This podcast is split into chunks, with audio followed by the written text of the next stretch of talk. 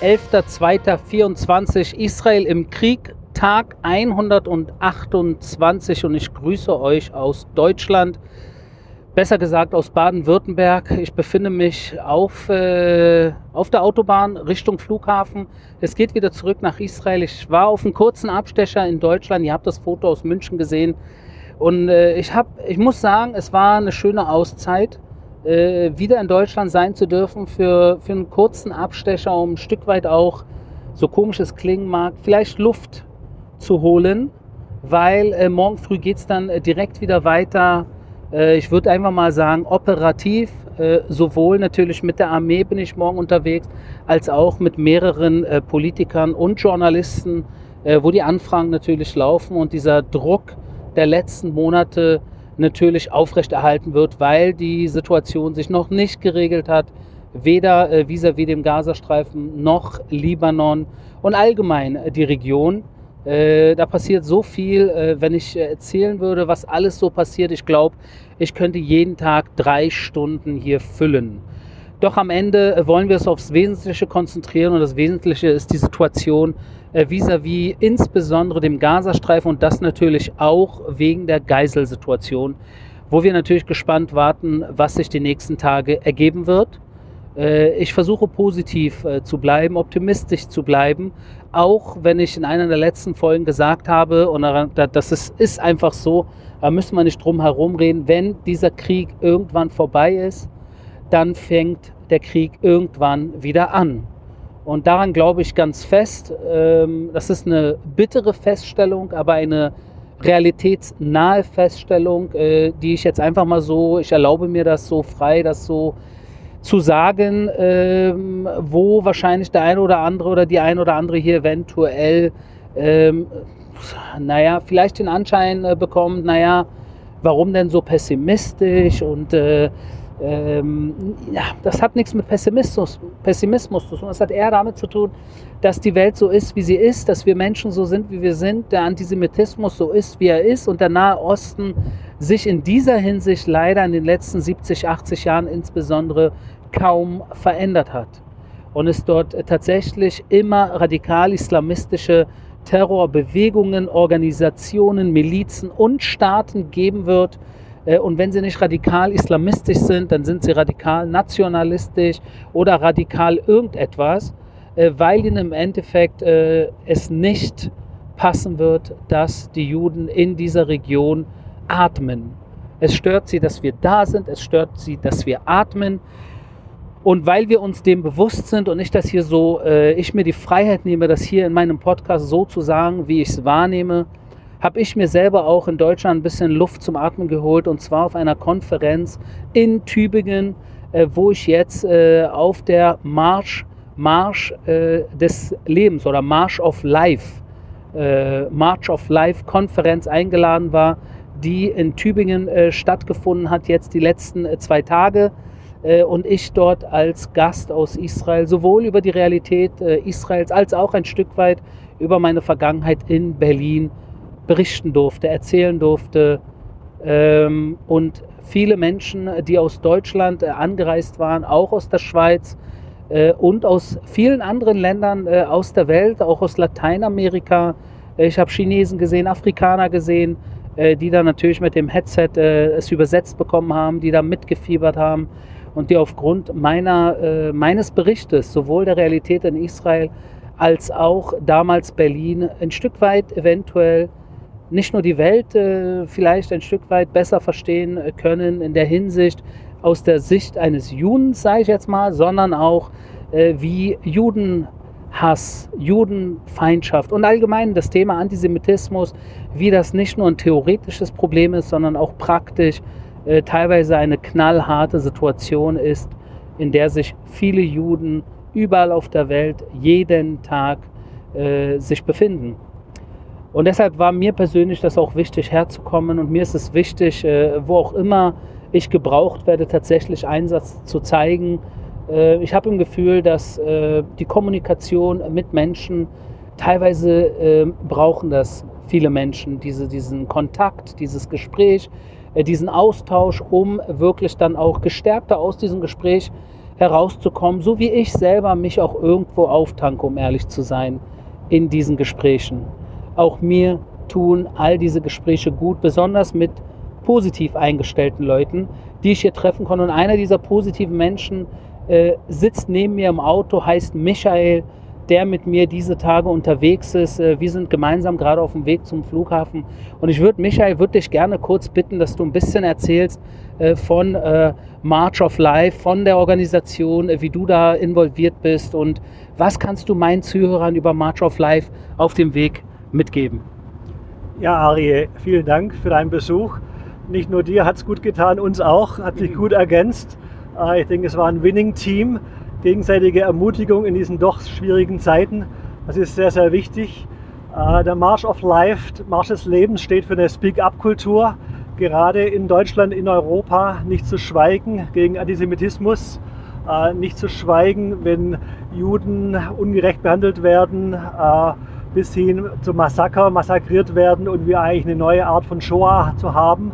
Das heißt, ganz bewusst zu stehen mit Israel, aber eben nicht für uns persönlich alleine, sondern wirklich als Community aufzustehen, Flagge und Fahne zu zeigen für Israel und wirklich einzustehen für unsere jüdischen Freunde.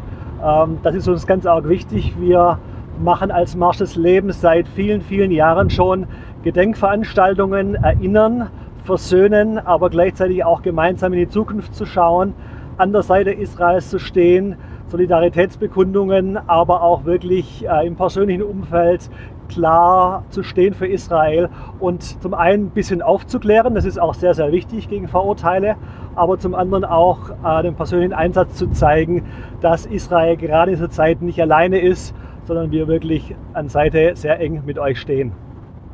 Ja, und das ist mega, mega, mega wichtig. Ich persönlich nehme das wahr als jemand, der in Israel natürlich im Einsatz ist, aber auch Deutsch als Muttersprache hat und das äh, aufmerksam beobachtet. Äh, ich sage jetzt mal äh, Feind und Freund äh, in diesen Tagen seit dem 7. Oktober ein, um einiges bewusster wahrnimmt. Und ich nehme natürlich sehr viel feindlich gesinnte äh, Menschen, äh, nehme ich wahr und das nicht nur in den sozialen Medien, äh, auch teilweise über die Medien selbst oder auch äh, aus der Politik äh, oder internationale Organisationen und so weiter und so fort. Also sehr viel Negatives, was ich natürlich in den letzten Monaten wahrnehme, aber gleichzeitig auch sehr viel Liebe. Und diese Liebe äh, tritt mir entgegen, auch in den sozialen Medien, wo mir sehr viele positiv eingestellte Menschen schreiben, aber auch jetzt gerade hier, insbesondere die letzten zwei Tage bei euch in Tübingen. Das war eine tolle Zeit mit sehr vielen Menschen, äh, mit, die, die mich umarmt haben, äh, die mich äh, angelächelt haben, die mir gedankt haben. Und das hat mir äh, enorm viel Energie gegeben, um genau dort weiterzumachen, äh, wo ich eigentlich aufgehört habe, beziehungsweise eigentlich nicht aufgehört habe, sondern einfach nur da weitermachen, wo ich bin. Dass es viele Leute äh, gibt, die das zu schätzen wissen, die das richtig finden und die meinen Einsatz äh, als etwas Positives wahrnehmen. Und ich frage mich manchmal, äh, ich bin jetzt kurz da, aber bin auch bald wieder in Israel und aus Israel mit Blick zurück in meine alte Heimat Deutschland, frage ich mich manchmal, was hat sich verändert seit dem 7. Oktober, gerade für Menschen, die Israel gegenüber und den Juden gegenüber so positiv eingestellt sind wie ihr. Was hat sich äh, für euch in den letzten vier Monaten so, was hat sich verändert? Ich glaube, wir haben direkt nach den Massakeranschlägen am 7. Oktober eine sehr große Solidarität gesehen, ein sehr großes Stehen mit Israel von politischer Seite, aber auch von der Gesellschaft her. Haben dann aber leider auch wahrnehmen müssen, dass wenige Wochen später im Prinzip die Solidarität sehr stark abgebröckelt hat. Viele kritische Stimmen kamen, äh, alte Ressentiments und alte Vorurteile bedient worden sind und im Prinzip eine sehr große Durchmischung von Stehen mit Israel, aber von einem Ja, aber ähm, sehr stark wahrgenommen worden ist. Und glaube ich, da ist es umso wichtiger, hier ähm, zu unterscheiden, was ist wirklich Fakt, was sind Ressentiments, äh, was sind Vorurteile und eben diese Vorurteile nicht zu bedienen, sondern dort eben klar mit dem persönlichen Zeugnis auch aufzustehen ähm, und wirklich die Fakten zu benennen und nicht in alten Ressentiments, Ressentiments zurückzufallen. Insofern würde ich sagen, eine sehr spannende Zeit. Spannende Zeit für Deutschland äh, bei Erstarken der AfD. Äh, gleichzeitig auch offenen Antisemitismus von muslimischen Gruppierungen, wenn man die Berlin-Bilder denkt, äh, Sonnenallee etc. Also eine sehr ähm, aufgewirbelte Situation, gleichzeitig auch Demonstrationen auf den Straßen gegen rechts von aller Couleur, was ich sehr begrüße. Und hoffe ich eine Findung von Deutschland, eine Selbstfindung, wie man äh, offen und in einer guten Art und Weise mit Antisemitismus umgeht. Eine Kultur des Nachdenkens, auch der Überdenken von Vorurteilen und hoffentlich ein faktenbasiertes, neues, zukunftsgerichtetes nach vorne Denken. Ein Denken auch, ähm, wo westliche Werte neu überdacht werden müssen, wo vielleicht auch Gedanken von alles wird gut, äh, man merkt, das hält so nicht mehr, sondern wofür stehen wir, was ist uns wichtig als Werte, wofür möchten wir wahrgenommen werden. Und das ist, glaube ich, in den Familien Diskussionspunkte, aber auch in der Gesellschaft. Und insofern eine Chance, sich neu zu definieren, neu zu entdecken äh, und auch selbstbestimmt für Deutschland, für Europa weiter seine Stimme für Israel zu erheben. Ja, und aus Israel heraus äh, beobachte ich natürlich, wie gesagt, gerne meine alte Heimat Deutschland, aber äh, mit dem Blick auch überhaupt äh, global bin ich unterwegs.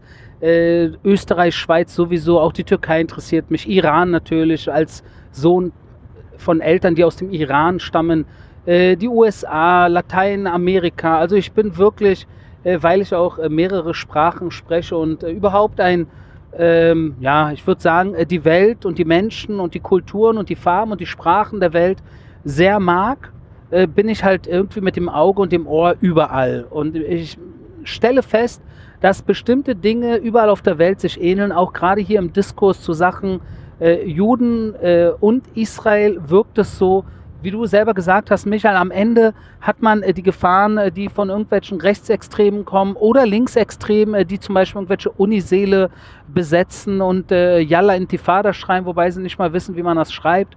Und dann gibt es äh, die radikalen Muslime, die äh, von Geburt an radikalisiert wurden mit der Muttermilch und dem Schlagstock des Vaters, äh, wo ihnen Judenhass eingetrichtert wurde und sie genau wie Linksradikale oder Rechtsradikale am Ende äh, Randerscheinungen sein sollten in einer gesunden Gesellschaft, wo die Mitte der Gesellschaft eine Masse darstellen sollte, die im Endeffekt als Masse im Zentrum des Geschehens stehen sollte. Mir kommt es oft so vor, nicht nur in Deutschland, sondern allgemein, oft in demokratischen Ländern, dass die Schreihälse aus all diesen extremistischen Lagern, sei es radikale muslimische Gruppierungen, radikal links oder radikal rechts oder radikal irgendetwas, die eigentlich von der Zahl her äh, Minderheitsgruppierungen äh, sein sollten oder sind, dass die, weil sie halt Schreihälse sind und aggressiv sind äh, und dann auch teilweise die Medien äh, den Fokus rauflegen, dass man im Gefühl hat, dass sie überall sind, sind sie aber nicht. Und die Frage ist, ob die Mitte der Gesellschaft überhaupt äh, sich positioniert. Mir kommt es manchmal so vor, dass gerade in Ländern, wo der Wohlstand größtenteils herrscht, wie in Deutschland, dass es zu vielen Menschen zu gut geht, man es sich zu bequem gemacht hat, um auch wirklich mal Einsatz zu zeigen. Das ist mein Gefühl. Michael, liege ich da richtig? Wie siehst du das? Sehe ich genauso. Ähm, ich meine, eine gleichgültige Mehrheit ist nie eine gute Mehrheit, sondern eine Mehrheit, die klar zu ihrem Bekenntnis steht, Demokratie, sowohl Streitkultur, Diskussionskultur, aber auch verstehen und gleichzeitig äh, sich einzubringen, ist was sehr, sehr Wertvolles. Ich glaube, wenn die Mitte der Gesellschaft sie nicht einbringt, äh, im Gemeinwesen, aber auch persönlich und mehr und mehr zurücknimmt und für sich selber lebt, ist es eben genau diese große Gefahr, dass dann Zeichen nicht erkannt werden und auch nicht entgegengesteuert werden kann. Und so schlimm das Massaker am 7. Oktober war, kann es ein Weckruf sein für uns, für die westliche Welt genauso, äh, neu seine eigene Position zu überdenken, äh, auch zu schauen, wie möchte ich agieren, wie möchte ich auch mich verhalten, auch in der Öffentlichkeit und dort eben dann auch seine Stimme gegen Unrecht klar zu erheben äh, und vielleicht nicht zuerst das Risiko zu sehen, sondern die Überzeugung, das Must-Have. Das muss ich sagen in einer guten Art und Weise. Und ich wünsche mir, dass das in der Mehrheit überwiegt und dann eine stärkere Demokratie hervorkommt, äh, wo man sich durchaus über Positionen unterschiedlich unterhalten kann, aber wo es eine gemeinsame Wertebasis gibt, äh, die eben unantastbar sind. Du, Michael, äh, vielen Dank erstmal überhaupt für wer du bist und dass es, dass es dich gibt und dass es hoffentlich sehr viele gibt wie dich, die positiv eingestellt sind, die auf der richtigen Seite der Medaille sind und nicht nur sind, sondern auch kämpfen. Äh, du bist im Einsatz, äh, du bist nicht, äh, obwohl es dir im Leben gut gilt, es dir nicht an nichts fehlt. Du könntest auch der bequemen Masse angehören, die sich zu Hause auf der Wohnzimmercouch gemütlich macht, aber du bist im Einsatz. Du bist jeden Tag irgendwie, kümmerst dich, das habe ich hier zwei Tage lang mit eigenen Augen gesehen, bist Teil einer positiven Community. Das weiß ich persönlich sehr zu schätzen und ich hoffe, dass diejenigen von euch, die hier äh, aufmerksam mithören und immer wieder mir auch über Social Media äh, gerne schreiben, du Arie, äh, wie können wir helfen, was können wir machen, äh, gib uns doch mal einen Tipp. Ich glaube, der Michael, äh, der Teil dieser Community ist, des Marsch des Lebens bzw. March of Life. Guckt euch das im Internet an, kurz bitte. Äh, die haben ihr Zentrum in Tübingen. Und da könnt ihr sehen, dass die jedes Jahr auch in Jerusalem einen, einen Marsch tatsächlich äh, hinlegen äh, und dort äh, mit tausenden positiv eingestellten Menschen nach Israel kommen. Christliche Community natürlich, die dann auch wirklich zu Israel stehen. Ich sage jetzt mal Israel und das jüdische Volk als auch Geschwisterpaar, würde ich jetzt mal so sehen, Bruder und Schwester. und das ist eine schöne Sache. Das ist eine Sache, die ich mir mehr wünsche und deshalb äh, diejenigen von euch, die gerne irgendwie äh, gucken wollen, wie sie eventuell sich etwas anschließen, was positiv ist, gerne im Internet nach March of Life kurz googeln. Heute ist Sonntag, äh, das Wetter ist gut, noch in Deutschland ein bisschen bewölkt, aber weil Sonntag ist, habe ich euch ja versprochen, dass die Wochenendfolgen ein bisschen kürzer werden. In der Regel unter 10 Minuten. Wir sind jetzt schon bei fast 17 Minuten, aber so einen Michael kriege ich nicht jeden Tag auf Leitung. Deshalb der Michael lächelt und das macht mich auch glücklich. In diesem Sinne hoffe ich, Michael, dass wir noch lange befreundet sein werden. Ich habe den Michael zu mir nach Hause eingeladen, nach Israel, weil der Michael mich hier auch mehrmals eingeladen hat und, äh, und ich ihn nicht einladen durfte. Und deshalb gibt es irgendwann in Israel Payback Time, da kannst du dir meinen persischen ja. Reis gönnen oh, an einem Abend. Freue mich schon drauf. Vielen Dank. Das war mein täglicher Kriegsbericht aus Israel. Wir hören uns morgen.